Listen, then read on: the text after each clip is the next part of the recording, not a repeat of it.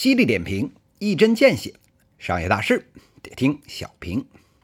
各位听友，大家好，我是小云老师。今天呢，跟大家聊一个跟社区团购有关的话题。二零二零年啊，这倒霉催的庚子年这个坎儿，眼见着也快过去了。这一年呢，疫情下来，给大家伙儿呢添的什么堵，惹的什么乱子，哎，我就不多说了。这一把辛酸泪啊，都在不言中。不仅呢给您各位添乱，整个商业社会，哎，也同样被掀了摊子。曾几何时啊，小鱼老师这两档节目每周更新三四次啊，这都说不过来的新商业模式。现在啊，坑死半天，两三周啊也出不来个新花样，差点把我给急死。想想也是，原来没有疫情的时候啊。靠着这资本市场的加持，什么幺蛾子都能给变出花来。这下周回国的这贾会计的陈年往事，这就不用说了。这如今啊，这接力棒已经交给东北的许老板了。就连啊，这新进的小花蛋壳公寓，哎，这最近啊都被这断裂的这个资金链给压得抬不起头了。放眼一瞧，新零售没人提了吧？这共享经济屁也没放一个了吧？但凡啊，这商业本质不明确，靠着资本，哎，起飞，哎，上天的这个猪，嫦娥呢，还没来及打个照面，哎，就啊，直接下了凡，哎，染了非洲猪瘟，被老农民啊刨坑埋了，完事儿。那究竟这现如今头部的互联网公司还能搞出什么幺蛾子呢？这两天啊，您要是关注新闻的话，就会发现，这回啊，老几位。不约而同的，哎，这一起啊，搞起社区团购来了。这社区团购啊，听起来是高大上，这说白了，基本的意思呢，就是啊，A P P 小程序，哎，来买菜。这原来呢，这几个三四流的选手，什么这个美菜网啊，什么叮咚买菜呀，哎之类的，哎，在前面冲着。这眼见着啊，钱快续不上了，这 C E O 啊，都已经准备去当铺当裤衩了。结果呀。被疫情给救了，这老少爷们儿哎都不许出门，哎可不是只能指着 A P P 了吗？结果啊，这国内呢，哎往死里按，哎这现如今啊变成了全球仅存的这疫情的真空。这头部什么京东啊，哎什么什么美团呐，什么盒马呀、兴盛优选啊，这溜一看，哎这事儿可以啊，这和尚摸得我摸不得吗？哎，特别是啊。是京东、美团这样本来自己就搞得地面重的一逼的这种选手，哎，更是两眼放光。小样，这疫情失业，消费降级了吧？让你点外卖不点，让你买东西你不买，爷今天就不信了，你丫连饭都不吃了。哎，于是啊，这老哥几个揭竿而起，这一波啊轰轰烈烈的社区团购大战，这又拉开了序幕了。小云老师啊，眼瞧着这一波啊血雨腥风，这心头啊是毫无波动。那为啥呀？这社区团购啊，咱们节目聊都聊过了，这直播也跟大家剖析过了，这有啥非得逼逼好几遍的呢？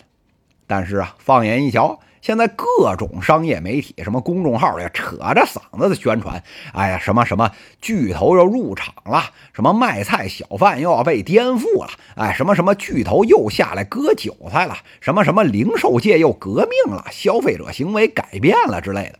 这基本上这文风啊，就是三两年前啊，互联网刚做线下时候那套文案，现在改了个关键字儿就又上了。小云老师啊，叹了一口气。这帮不争气的倒霉玩意儿，这哔哔哔哔哔哔比这唐僧还烦。这为了以正视听，同时啊不给各位听友老铁给添堵，咱今天啊还是做了个短节目，咱说上两句。那具体说什么呢？咱今天啊就说三个问题。这第一，这互联网巨头呢是不是来赚你们钱的？这第二，这小商小贩是不是就要被颠覆了？这第三。这一波互联网下沉到底沉不沉得下去？咱先说第一个问题啊，这互联网巨头是不是来赚你们钱的？小云老师拍拍您肩膀，您可别扯淡了啊！你以为你钱包里那仨瓜俩枣人家看得上？你不嫌寒碜，人家都嫌寒碜啊！你看的是啊什么快八毛的这买菜钱，人家根本看不上。这巨头啊是奔着估值去的。这疫情之下，所有行业都受影响。这电商呢，虽然流量上去了，但是客单价并没有因此提升啊。整个世界啊这股市啊是风雨飘摇。你要讲啥故事才能讲得有新意，让投资者继续对你有信心呢？放眼一瞧啊，这原来的这业务啊，它也就那样。线上好干的早就被干完了，这魔爪呀，也就只能伸到那些不好干的。至今啊，还有啊，哎，这培养上线习惯的，哎，这买菜的这个事情上来。这买菜的故事它为啥好听啊？哎，第一，市场巨大，亿万家庭天天买菜，这就是万亿规模的级别啊。这购买频次还特别高，客单价也不低。这第二。这线下买菜，这大爷大妈们，这都不是互联网常客啊！这带一波拉新人，这客户基数啊，这又能增加。这第三，这线下建俩仓库，这原来 O to O 的这故事，哎，这现在又能换个关键词再讲一遍。这互联网领域啊，在线下的基础设施建设的投入，早就不是两千年间那个臭狗屎了。十几年的这教育，资本早就明白这是香饽饽了。这三条一起上，那可不是估值上涨啊，然后维系着股价的这个不二妙方啊！哎，所以啊，您根本压根儿不用担心什么薅了您的羊毛，恰恰相反，未来这三四年，您就好好等着这互联网的补贴吧。五分钱一斤的大白菜，两块钱一筐的这西红柿啊，时隔四五十年，这我胡汉餐它又回来了。这线下生意又难干，没有三五年的烧钱，你是啥都干不成。哎，所以啊，这小老百姓呢，哎，您啊就偷偷乐就完了，拿着这纳斯达克资本主义的钱补贴了社会主义的群众，这事儿不仅瑞幸咖啡能干，这头部的老几位啊也都会干，这不就是那啥优越性的最好体现吗？再看这第二个问题啊，这卖菜的小商小贩是不是就被这一波给颠覆了呢？这小云老师啊送他一句话，叫放他奶奶的屁！那么这里边的这原理啊，新零售那会儿咱就早讲过一万遍了。马爸爸嚷了这么多年，加上啊美团啊，同样的苹果一块钱三斤，你们家门口那水果摊儿被颠覆了吗？它压根儿没有啊！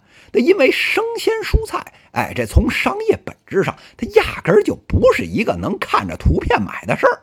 而且啊，这里边涉及大量的这种什么激情购买呀、什么连带采购啊之类的。再说了，这互联网商业啊，颠覆传统商业的一个重要的点就是啊，没有线下实体店是省了钱了。但是啊，卖菜这件事儿，除了这一线城市例外啊，这建国以来，这蔬果售卖基础设施的建设，早就把老百姓卖菜买菜的地方那个月租成本给打下来了。越到这小地方，这摊位费啊摊的就越薄。其实啊，并不是成本中间的大项，而且你互联网的打法，这还要送到家，那是个人都知道，这最后一公里啊，那成本是线性的，根本没有办法通过规模的系统性的这种摊薄。那至于什么改变改变消费习惯啊，哎，那就更扯淡了。我早就说过一百遍了，买菜这件事儿，老百姓的身体是最诚实的。你补贴个二三十，让大家对着图片买两天，这没问题。但一旦啊，你要一停，价格一贵，或者啊送上门啊不免费了，奶奶我啊门口啊走路不到五分钟，它就是个菜摊儿，这都不用等第二天，咱下顿饭啊，立马的消费习惯就能回去。哎，我是白眼狼，我就这样。你说气不气人吧？再看这最后一个问题啊，这一波互联网它下沉，到底沉不沉得下去呢？小云老师觉得呀，这适当蹲一蹲啊是可以的，这故事讲一讲呢，哎也无伤大雅。但是啊，全面性的像什么淘宝、京东这样啊，全国上下一起改变啊大家日常消消费习惯，哎这事儿你是想也别想。日常买菜这件事儿啊，现在市场上面的痛点其实并不是很明显，而且越到下沉市场，这自由度就越大，这件事儿做起来难度也就越大。南方十八线的小城啊，出门不到十米，这就是卖菜的，离农村还倍儿近，哎，还特便宜。跟北方的群众不一样啊，南方的老百姓一次啊买一根葱、半块豆腐、三五片肉。这消费者要是搁东北，得被卖菜的一秤砣给干死。这么零散又不规范的做事方式，这是互联网卖菜的大敌。您想想，连破共享单车这么规范的事儿，您下到四五线城市你都做不起来，您还有能力跟这些鸡毛狗碎的卖菜的较劲？你说出来谁信呢？讲到这里啊，小云老师啊一声长叹。这为了做这商业节目啊，小云老师自己啊也潜伏进了一些啊这电商大佬的群，这里边啊个个啊这都是啊千万上亿身家的哥们儿。这前两天讨论起来这个互联网卖菜这个事儿，人家啊信誓旦旦的跟我说，说这血拼的这战场啊根本就不在一线城市，而是啊在三四线及以下城市，而且啊解决的痛点也不是解决群众买菜方便的问题。我听着，这丈二和尚摸不着头脑啊！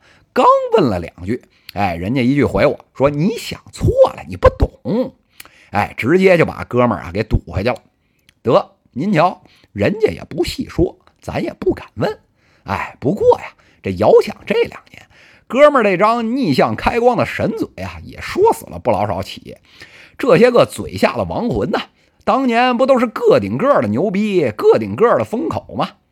神仙打架，最终呢还得变成啊线下庙里的皮影戏。要是小朋友都看不懂，老百姓都不买单，那您老还能撑几天呢？犀利点评，一针见血，商业大事得听小平。各位听友，我们下期再见。